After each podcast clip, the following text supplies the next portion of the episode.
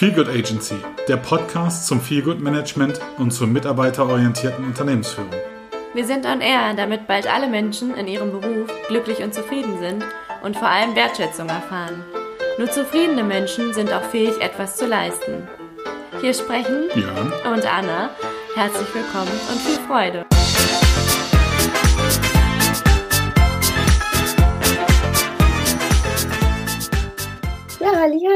Liebe Jessica. Ich freue mich total, dass du uns heute bei uns im Podcast besuchen tust, weil du bist ja unsere Dozentin gewesen von unserem Feelgood Management Kurs bei der HKBIS in Hamburg.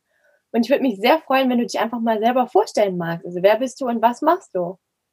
Ja, hallo zusammen. Ich freue mich super äh, dabei zu sein. Ich freue mich sowas von riesig, dass dieses tolle Projekt überhaupt entstanden ist. Also aus unserem äh, Kurs, der im August äh, schon so richtig schön war letztes Jahr. Also trotz Corona haben wir richtig tollen Kurs machen können.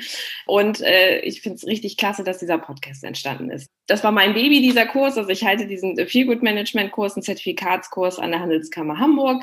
Jessica Lange, eigentlich sogar, wenn man es ganz genau nimmt, Professor Doktor. Bin Professorin an der Hochschule. Es ist mir eigentlich im allgemeinen Gebrauch nicht ganz so wichtig, die Titel. Aber es gehört in dem Sinne mit dazu, weil es natürlich auch meinen Werdegang irgendwo äh, beschreibt, wer ich bin, was ich mache. Also ich unterrichte vorwiegend und mache nebenbei eben solche Herzblutprojekte wie eben diesen Feelgood Management Kurs, weil ich finde, es ist ein ganz, ganz wichtiges Thema. Ich schreibe ähm, auch Bücher zu dem Thema und äh, bin einfach mit vollem Einsatz dabei, dieses Thema voranzubringen. Ja, du warst ja tatsächlich auch der Auslöser, dass wir überhaupt mit diesem Podcast gestartet haben. Und dementsprechend freuen wir uns natürlich umso mehr, dass wir das jetzt tatsächlich auch realisieren konnten, dass du jetzt bei uns Interviewgast bist und den ganzen Podcast mit Leben erfüllst, sagen wir es mal so. Und wie definierst du für dich, weil du ja tatsächlich so the head of Feelgood Management bist, so wie wir es kennengelernt haben. Ja, genial. Wie, ähm, wie definierst du für dich oder was ist Feelgood Management für alle anderen Zuhörer hier? Genau, also das, es ist ja tatsächlich so ein Begriff, äh, an dem sich die, die Geister streiten und äh, wo man viele Interpretationen hört. Äh, mein Verständnis ist wirklich ganz klar, dass es hier um, um Mitarbeiterorientierung, um Wertschätzung geht. Also es ist eine rein interne Geschichte. Es geht nicht darum, irgendwelche neuen Kunden zu gewinnen. Das kann dann indirekt irgendwann passieren. Das ist aber eigentlich nicht das Ziel.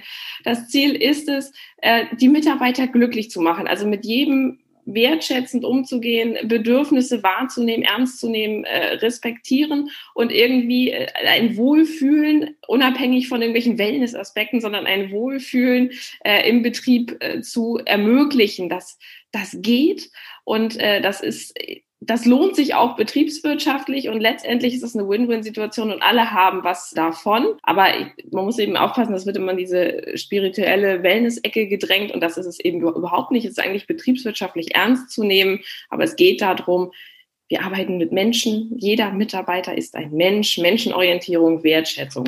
Ja, danke für diese super Zusammenfassung und auch nochmal die Klarstellung, dass es ja, weil viele verstehen es ja wirklich oder wir vielleicht haben es auch als am Anfang als Feelgood Management äh, interpretiert, was sich darum kümmert, dass irgendwie die Mitarbeiter bespaßt werden oder so. Aber darum geht's ja tatsächlich gar nicht. Also wie du sagst, es geht ja wirklich um Mitarbeiterführung, Wertschätzung und so weiter und so fort.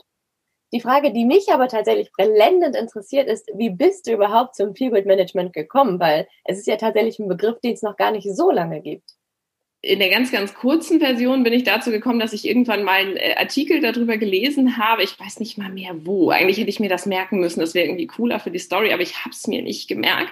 Ähm, ich habe darüber einfach mal gelesen, weil ich tatsächlich relativ viel und auch ganz unterschiedliche Dinge äh, lese. Ich bin immer schon so eine Leseratte gewesen und kann irgendwie nicht dran vorbei, alles zu lesen. Hab's gelesen, habe gedacht, wow, das passt, das ist eigentlich genau das Ding, was mich wahnsinnig interessiert und wo ich eben sage, es gibt so viele Probleme in der Praxis, mit denen ich eben vorher schon zu tun hatte und da will ich ran. Die längere Version ist, dass ich eigentlich schon über, über Ethik, Unternehmenskultur, Leitbilder äh, schon langen beruflichen Werdegang habe, um dahin zu kommen. Ähm, aber eigentlich ist es wirklich irgendwie ein Artikel oder irgendwas gewesen, wo ich es gelesen habe und dachte, ja, das ist mein Thema. Also nachdem ich eben schon jahrelang mit, mit Kultur und solchen Dingen zu tun habe, mit Unternehmenskultur, ja, ja, endlich.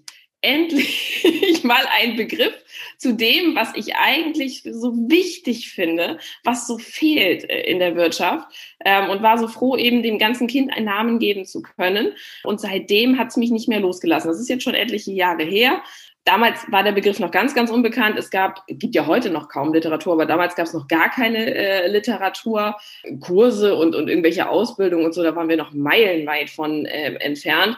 Und ich habe dann erstmal angefangen, wirklich mich mit dem Thema auseinanderzusetzen, für mich selber auch ein Verständnis zu schaffen. Das ist ja jetzt auch das Verständnis, was ich sozusagen dann beispielsweise in diesem Zertifikatskurs oder eben auch in Büchern oder so nach außen trage. Und dann habe ich angefangen, okay, das muss, diese Idee muss in die Welt. Und dann kam eben die Idee, okay, du schreibst ein Buch und du bietest das eben als Beratungsthema an und du machst diesen Kurs mit der Handelskammer. Als ich das der Handelskammer angeboten habe, die Handelskammer Hamburg, war zuerst so, oh, naja, müssen wir mal gucken, ähm, ob, das, ob, das, ob das so viele Interessenten findet.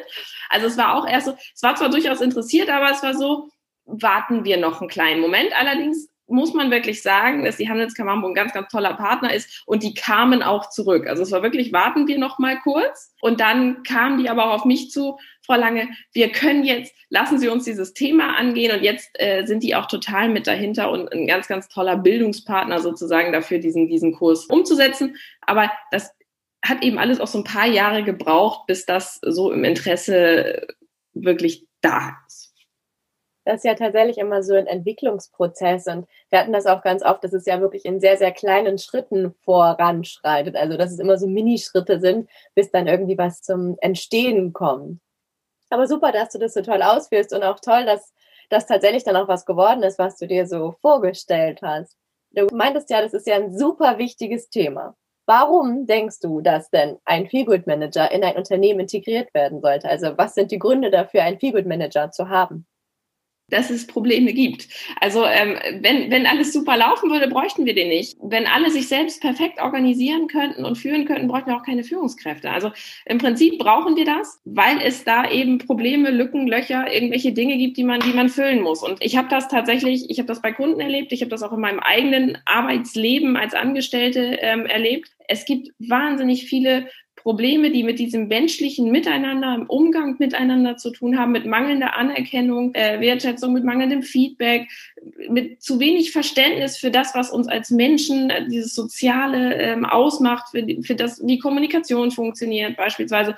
Und äh, im Prinzip müsste das eigentlich eine Führungskraft machen, bloß äh, man muss die Führungskräfte auch in Schutz nehmen. Sie haben dafür meistens gar keine Zeit, weil sie selber mit operativen Tätigkeiten schon bis zur Oberkante, Ober Unterlippe voll sind und äh, tatsächlich da diese Lücke entsteht und keiner diese Aufgabe macht und deswegen brauchen wir die. Also wenn, wenn das tatsächlich funktionieren würde, dann äh, bräuchten wir die Feelgood Manager nicht, aber da es nicht so klappt, brauchen wir für dieses menschliche Miteinander die Feelgood Manager, die dann letztendlich eigentlich das betriebliche Miteinander und diese betrieblichen Prozesse optimieren.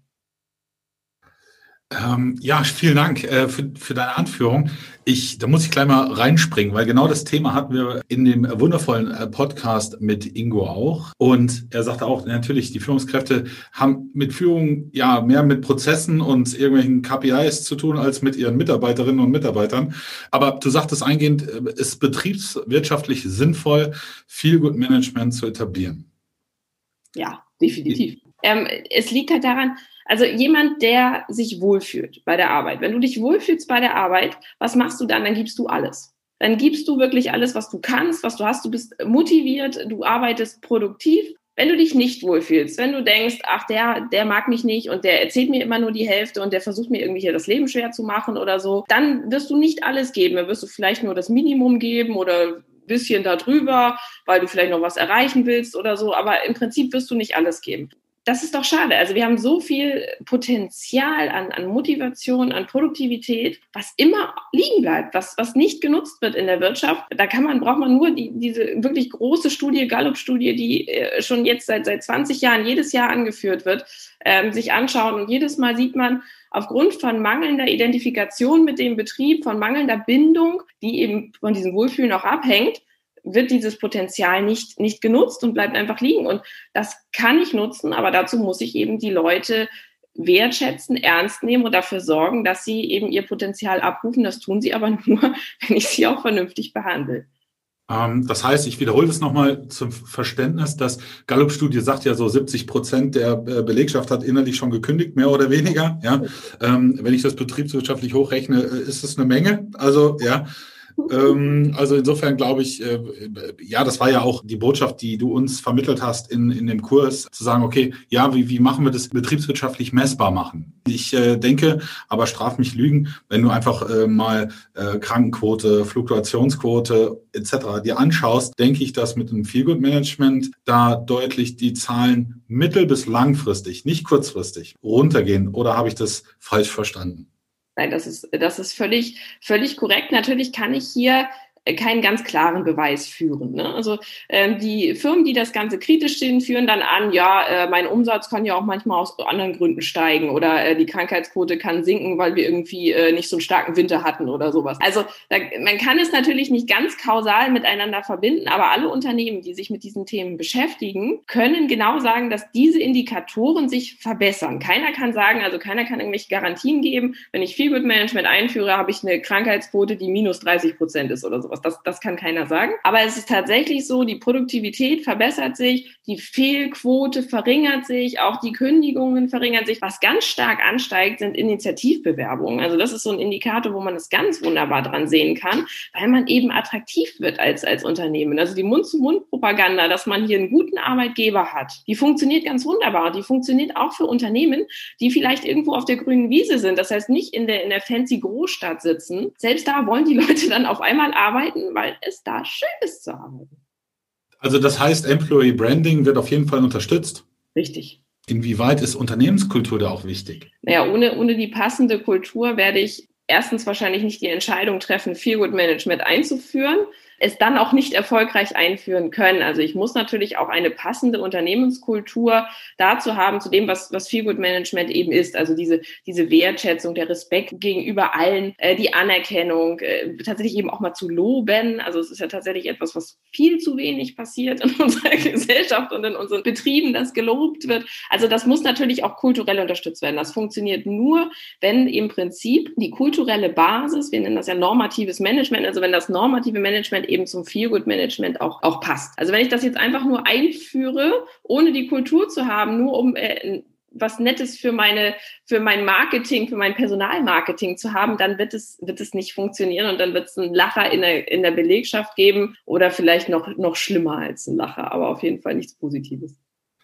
Ist es nicht äh, gut, wenn ich einfach nur Tischtennis, äh, äh, äh nee, Tischtennis und hier, wie heißt es, Kickerdinger ja. hinstelle? Ich dachte, Mensch, ähm, ja, wie kann, ist Unternehmenskultur messbar überhaupt oder wie kriege ich das hin? Ja, also auch das ist, das ist tatsächlich nicht so einfach. Da gibt es aber tatsächlich schon, schon mehrere, mehrere Möglichkeiten. Also seit den 60er Jahren sind viele Forscher, äh, haben sich mit diesem Thema beschäftigt und da gibt es schon verschiedene Möglichkeiten. Da muss jedes Unternehmen auch mal schauen, welches Modell und welches Analysetool da tatsächlich passend ist. Da gibt es jetzt auch sehr viele, sag ich mal, so moderne Sachen, die so ein bisschen digitalisiert äh, sind, weil man da auch viel mit Befragungen arbeitet. Ähm, und das kann man auch sehr gut heute eben auf digitalen Wege machen, also verschiedene äh, Kulturmesstools, die immer wieder verschiedene Fragen an Mitarbeiter stellen. So kann ich nachher schon ein ganz gutes Bild von meiner Kultur bekommen und ich kann sie dann auch stückweise verändern. Auch das ist ein Prozess der kleinen Schritte. Alles sehr, sehr langwierig. Das muss man ehrlicherweise sagen. Ich kann nicht ja von heute auf morgen eine geile Unternehmenskultur haben und ein super funktionierendes Feelgood-Management, sondern das ist alles ein Prozess, der doch eher Jahre dauert, muss man schon sagen. Ja, vielen Dank für diese Ausführung.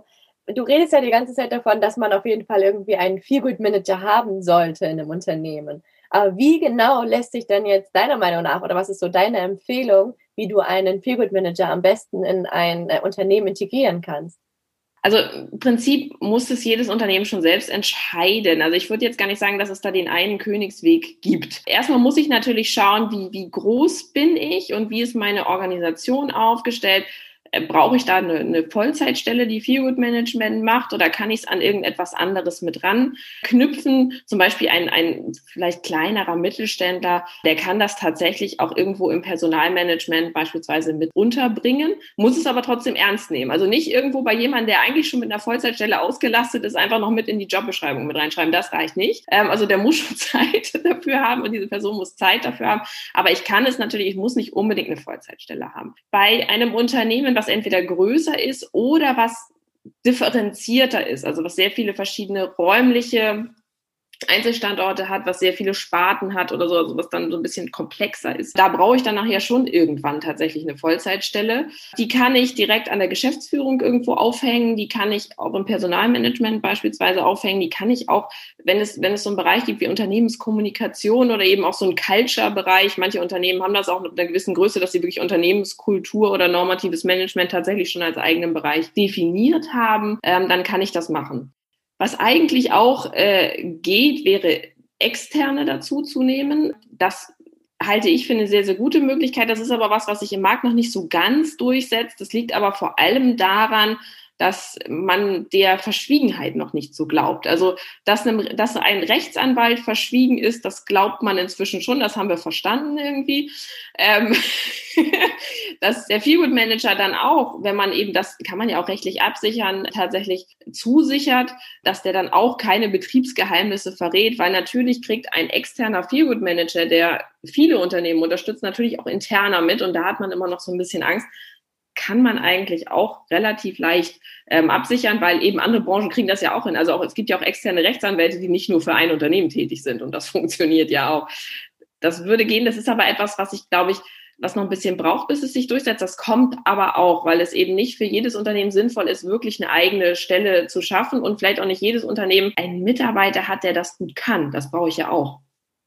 Das ist ja tatsächlich so auch mit diesen externen Personen. Also ich kenne es halt tatsächlich aus meinem Bereich so, wegen Training und Coaching. Das ist ja auch ganz oft so, dass da einfach ein äh, externer Coach dann in eine Firma kommt, der ja dann aber auch nicht Firmengeheimnisse weitergibt oder so, oder aber das, was ihm der Coach irgendwie anvertraut hat, sondern dass er ja auch seinen Mund hält und es niemandem weitererzählt. So dementsprechend könnte ich mir durchaus vorstellen, dass es jetzt auch vielleicht nicht mehr allzu lange dauert, bis es wirklich diese externen Feelgood Manager gibt oder auch, dass das mehr angenommen wird.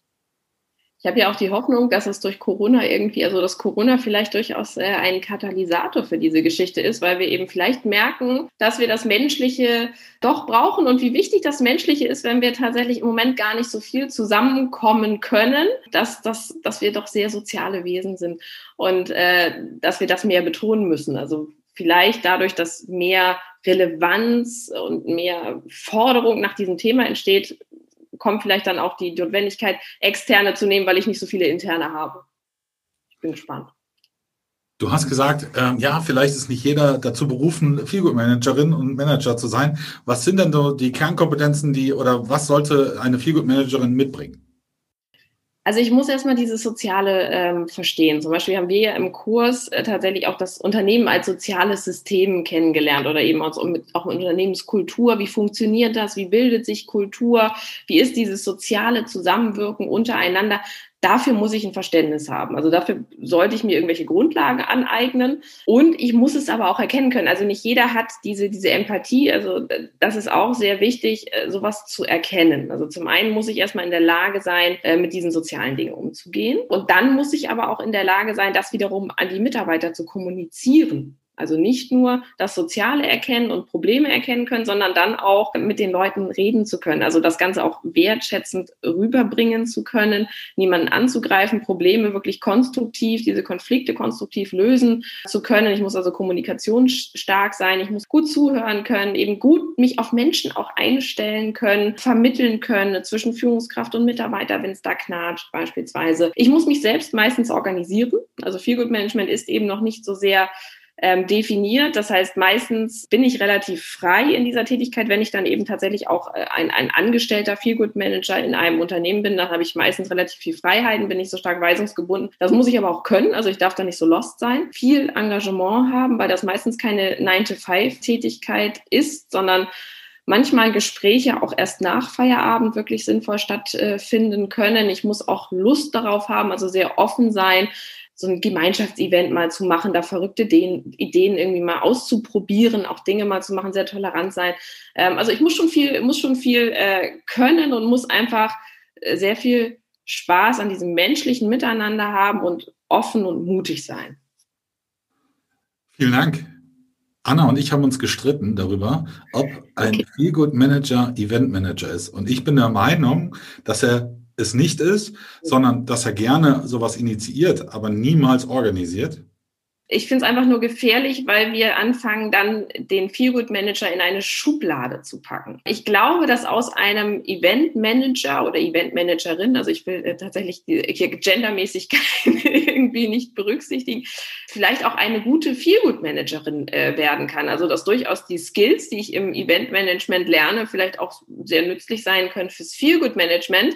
Aber damit ist es nicht genug. Also damit hört es nicht auf. Es ist tatsächlich nur nur ein Teil und dieses es geht eben nicht um diese Mitarbeiterbespaßung, die dann teilweise, wenn ich mich nur auf diese Gemeinschaftsevents äh, fokussieren würde, dann vielleicht das Ganze zu eng fasst, äh, sondern es geht eben eigentlich, diese Event dient ja nur dazu, die Kultur voranzutreiben und ein, ein Wir-Gefühl und einen Zusammenhalt äh, zu schaffen, der dann letztendlich auch das Wohlfühlen wieder verbessert. Ähm, also es dient ja einem höheren Zweck. Und wenn ich nur diese Events mache, um diese Events zu machen, dann wird das von der Wirkung her nicht, nicht das Gleiche haben. Deswegen reicht eben auch der Kickertisch nicht. Okay, dann bin ich beruhigt. Also wir haben beide recht, Anna. Genau. Ähm, ich habe noch eine Frage und zwar, ähm, inwieweit spielt Resilienz im Hinblick auf Feelgood Management eine Rolle?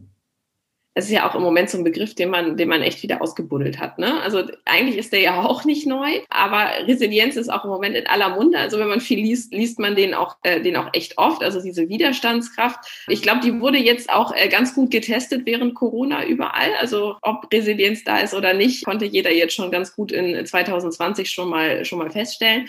Das stärkt. Ähm, das stärkt definitiv. Also viel Good Management stärkt Resilienz, weil ich tatsächlich ja auch einen Mitarbeiter in der Krise nicht sofort verliere. Also die Ratten äh, verlassen das sinkende Schiff. Wenn ich tatsächlich, also wenn mir, wenn ich den Job einfach nur mache, weil mein Gehalt ganz okay ist und ich ansonsten da keine Bindung zu habe, dann werde ich eben, sobald es Probleme gibt, auch relativ schnell gehen, wenn ich eine Alternative habe, was eben heute im Fachkräftemangel meistens da ist. Selbst in Krisenzeiten und selbst zu Corona-Zeiten werde ich wahrscheinlich eine Alternative haben für einen Job, wenn ich eine Fachkraft bin.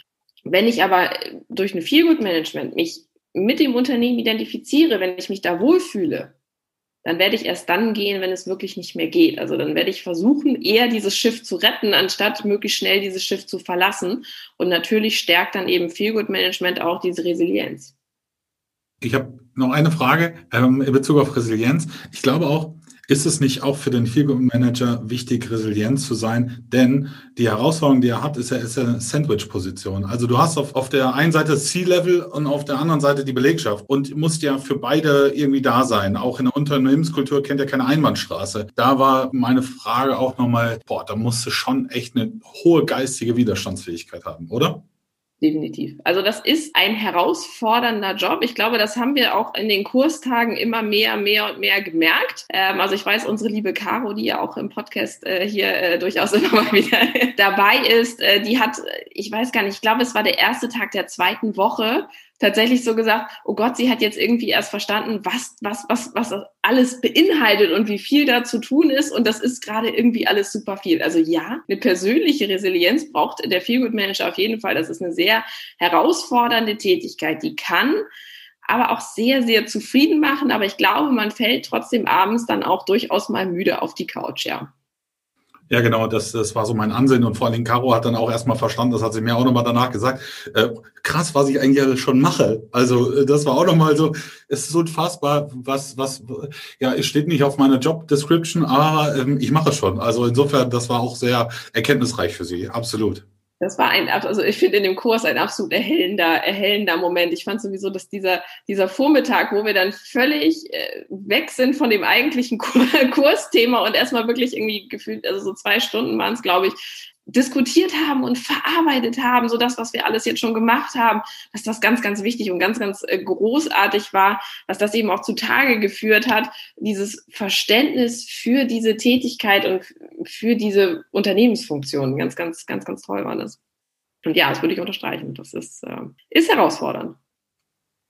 Wir reden ja jetzt die ganze Zeit über das Kursgeschehen und so, aber mich würde gerade mal so interessieren, was vielleicht so dein Aha-Moment oder das schönste Erlebnis ist, an das du dich erinnern kannst, was du so mit unserem Kurs irgendwie auch erlebt hast.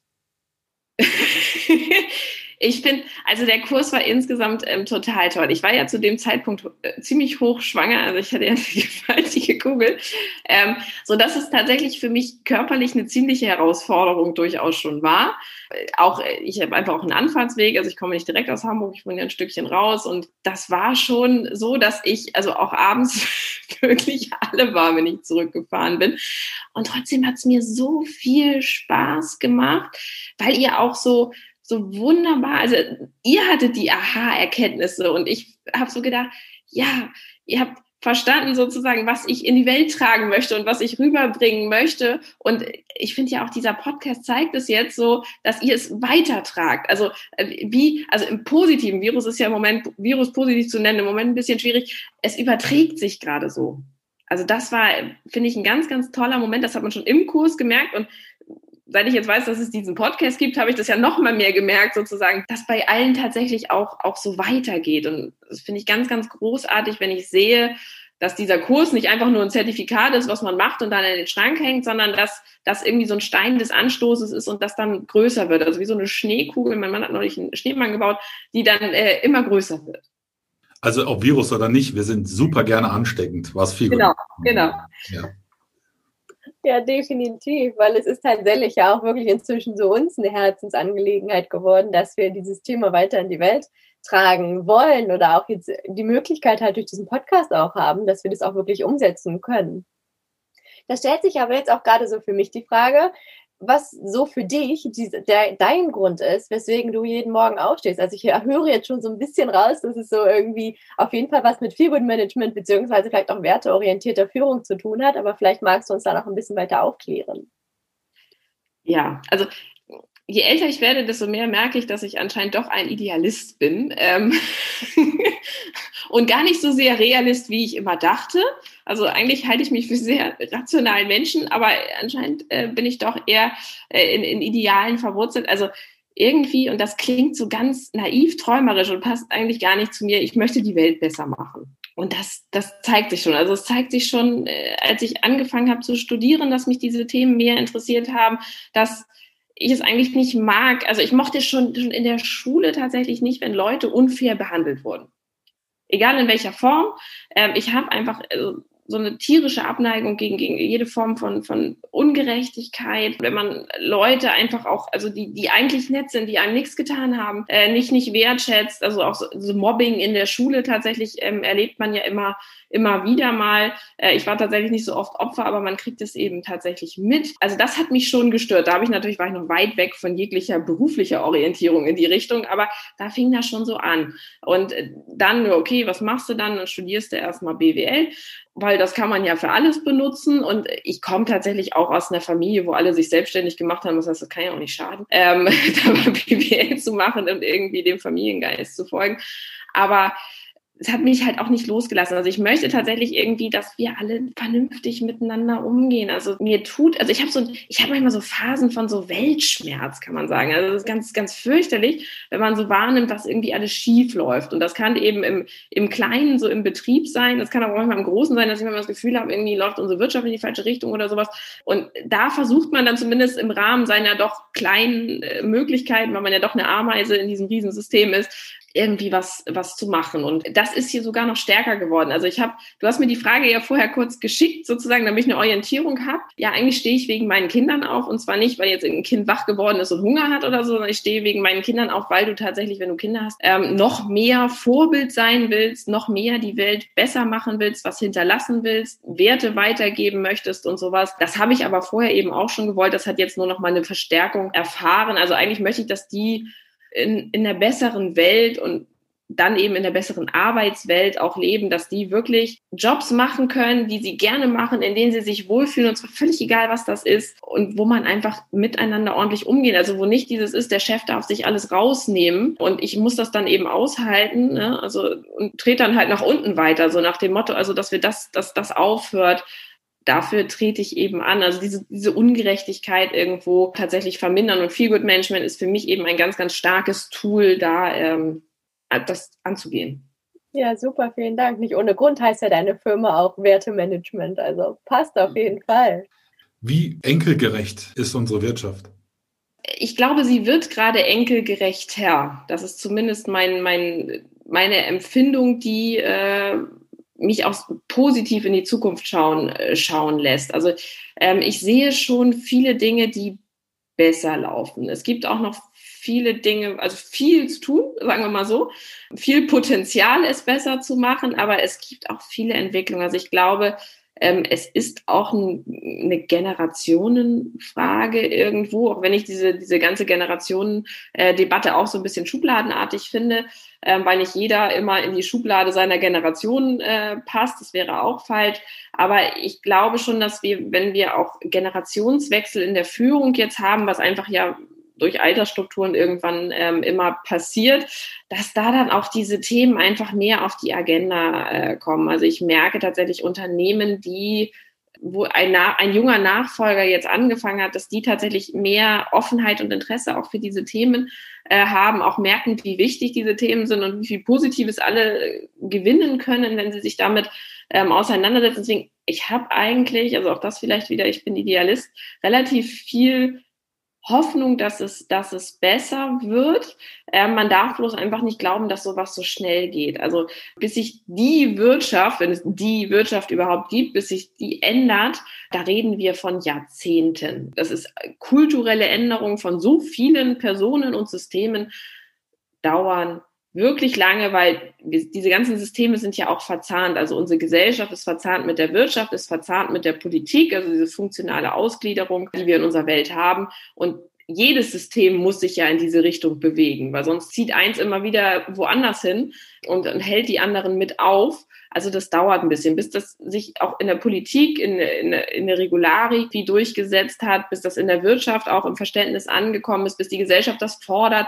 Das dauert eben ein bisschen und wir merken aber jetzt überall, also ich merke es in, in politischen Entscheidungen, ich merke es äh, in der Wirtschaft und ich merke es in gesellschaftlichen Forderungen auch schon länger, dass wir da hinkommen. Also bin ich relativ hoffnungsvoll, muss ich sagen. Ich finde es super spannend, was du sagst, weil gerade gestern hatte ich eine Veranstaltung und da ging es halt auch darum, inwiefern man jetzt so in, auch vielleicht Online-Tools, also wo wir jetzt gerade so bei Generationen und so weiter und so fort sind, inwiefern man jetzt beispielsweise, es ging halt um Online-Beratung oder Online-Coachings, inwiefern ähm, man sowas einführen kann und dass es doch den ein oder anderen Skeptiker tatsächlich auch immer noch gibt. Und deshalb finde ich es gerade super motivierend, was du sagst, dass sich das Ganze tatsächlich auch in die richtige Richtung entwickeln wird und wahrscheinlich auch tatsächlich durch Corona noch etwas schneller als äh, es jetzt so gewesen wäre. Ich habe tatsächlich von vielen Leuten, beruflich wie privat, jetzt oft die Frage gestellt bekommen, denkst du, dass durch Corona jetzt erstmal wieder alles rückwärts geht oder dass irgendwie sich also in eine andere, doch wieder schlechtere Richtung entwickelt und so? Nein, das glaube ich nicht. Ich glaube, dass Corona bei manchen Dingen für eine gewisse Verzögerung äh, sorgen kann, weil einfach Geld dann erstmal vielleicht in den nächsten zwei, drei Jahren nicht ganz so üppig äh, da ist, wie es sonst da gewesen wäre. Ähm, aber ich glaube, dass sich viele Entwicklungen nicht aufhalten lassen und dass manche Entwicklungen sogar noch dringender werden, weil wir eben dieses soziale, menschliche ähm, tatsächlich jetzt also wahnsinnig, wahnsinnig merken, wie wichtig, wie wichtig das doch ist und wie wichtig auch der Austausch zwischen Kollegen oder so ist. Es geht nicht nur um sture Abarbeitung von irgendwelchen Arbeitsaufgaben, sondern dass eben das noch viel, viel mehr ist, äh, was da im Betrieb passiert. Ja, vielen lieben Dank. Das ist echt sehr inspirierend und motivierend. Was ist so für, oder was wäre jetzt für unsere Zuschauer so eine Botschaft, die du denen gerne mit auf den Weg geben würdest, so abschließend?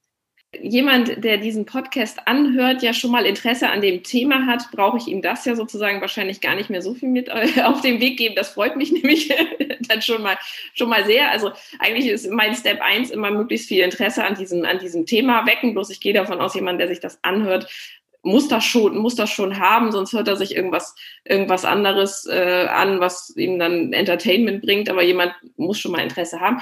Wenn ich Interesse daran habe, tragt das nach außen. Also beschäftigt euch mit diesem Thema und tragt es nach außen. Also eigentlich geht es darum, den Ball größer zu machen. Also immer mehr Leute zu haben, die sich mit diesem Thema beschäftigen und die auch darüber reden und, und ansteckend sind. Also um in dieser Virus-Thematik zu bleiben, tragt es, tragt es nach außen, seid ansteckend und äh, je mehr Leute dieses Verständnis von Feelgood Management haben, es leben im beruflichen wie auch gerne im privaten miteinander. Ähm, auch da ist es sicherlich nicht schädlich. desto besser geht's uns ja letztendlich ein. Also es ist ja nicht da, geht ja nicht darum, äh, irgendwem hier viel Geld zu verschaffen, sondern es geht darum, äh, es letztendlich für uns alle besser zu machen. Vielen Dank. Es stimmt ja auch keiner zum Glück vom Feel Good Management. Also im Gegenteil. Ja, da ist äh, viel Wachstum. Das ist das Positive an dem Virus des Feel Good Managements. Genau. Ähm, aber Jessica, wenn ich Lust habe, mich noch, wenn ich noch tiefer einsteigen will, ähm, wenn ich Lust habe, mein Wissen und meine Erfahrung da zu teilen und zu erweitern, ähm, bist du ja eine perfekte Ansprechpartnerin. Wo findet man dich? Man findet mich persönlich natürlich über meine äh, Webseite www.wertemanagement-lange.de. Da ist so ein bisschen so alles, äh, alles, was ich mache. Gerne mir auch einfach mal äh, eine Mail schreiben. Mailadresse ist auch da. Ich antworte immer. Ich antworte auch sehr schnell. Das ist bei meinen Studenten sehr beliebt, dass ich doch echt fix bin. Ähm, und ich freue mich über jegliche, jegliche Anfragen. Und wenn es nur mal einfach eine, eine, Frage oder ein bisschen Interesse an dem Thema ist, es geht mir, also es geht mir nicht darum, äh, mit jeder E-Mail gleich Geld zu verdienen. Äh, darum geht es nicht, sondern äh, ich bin da wirklich auch Idealist und ich möchte dieses Thema äh, vorantreiben. Und wenn man ein Thema liebt, dann äh, wird man davon schon überleben können. Das zeigt sich. Ähm, also von daher, äh, darum, darum geht es nicht. Ähm, man findet mich äh, in verschiedenen Büchern, also ein Feelgood-Management-Buch äh, im Springer Verlag gibt es äh, von mir äh, bereits, ähm, was auch gut ist, um sich wirklich, also vielleicht so ein bisschen per selbst autodidaktisch äh, Feelgood Management so ein bisschen beizubringen. Das ist tatsächlich auch ein Arbeitsbuch, mit dem man arbeiten kann, wo man drüber nachdenken muss, was man nicht nur so als Schmöker liest. Ähm, also das kann ich auch empfehlen, wer da tiefer einsteigen möchte. Ähm, es gibt, haben wir jetzt gerade am Anfang auch kurz im Smalltalk schon geklärt, bald ein neues äh, Buch von mir, werteorientierte Führung in Theorie und Praxis. Auch da ist der Feelgood Management äh, Gedanke mit dabei. Ist ein Herausgeberwerk, wo viele, viele gute Autoren äh, neben mir tatsächlich auch äh, sehr gute spannende Beiträge zu den verschiedensten Themenbereichen der Werteorientierung, also sich eben mit Wert und Kultur auseinanderzusetzen, äh, innerhalb der Führung geschrieben haben, kann ich auch nur empfehlen, wer sich dafür interessiert. Der Kurs ist natürlich auch zu empfehlen, der Kurs mit der Handelskammer Hamburg, äh, durch den wir uns ja überhaupt erst kennengelernt haben und ja sozusagen auch die Geburtsstunde dieses Podcasts. Auch der findet äh, zweimal im Jahr äh, statt. Also da über die Handelskammer Hamburg, die HKBIS, kann man sich da natürlich auch informieren und bei Interesse anmelden. Ähm, ich arbeite auch mit LinkedIn beispielsweise zusammen. Es gibt, ich bin auch LinkedIn-Trainer. Auch da gibt's Kurse zu Werteorientierung, zu Feelgood-Management von mir. Also auch da kann man gute Dinge kompakt und schnell äh, finden. Ja, also verschiedenste, verschiedenste Kanäle, die ich bestiele. Man kann auch äh, einfach an der FOM Hamburg studieren, dann wird man auch tatsächlich äh, mit mir Kontakt äh, bekommen und vielleicht mich in, in, in Ethik äh, haben, wo ich dann auch sicherlich über diese Themen auch genug zu erzählen weiß. Also auf die verschiedensten, verschiedensten Wege.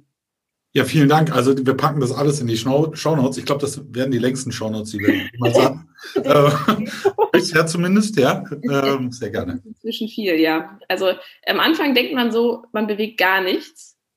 Und jetzt tatsächlich, und für so alt halte ich mich ja dann auch noch gar nicht, also das kann ich auch gerne verraten, ich werde jetzt äh, im April 35, ich finde, es geht noch. Ähm Von daher ähm, finde ich, ist doch schon ganz schön viel passiert in diesem Thema, so dass man eben auch viel erzählen kann, wo man was findet. Und das finde ich ganz, ganz toll. Also auch das lässt mich sehr glücklich abends einschlafen und morgens wieder aufstehen.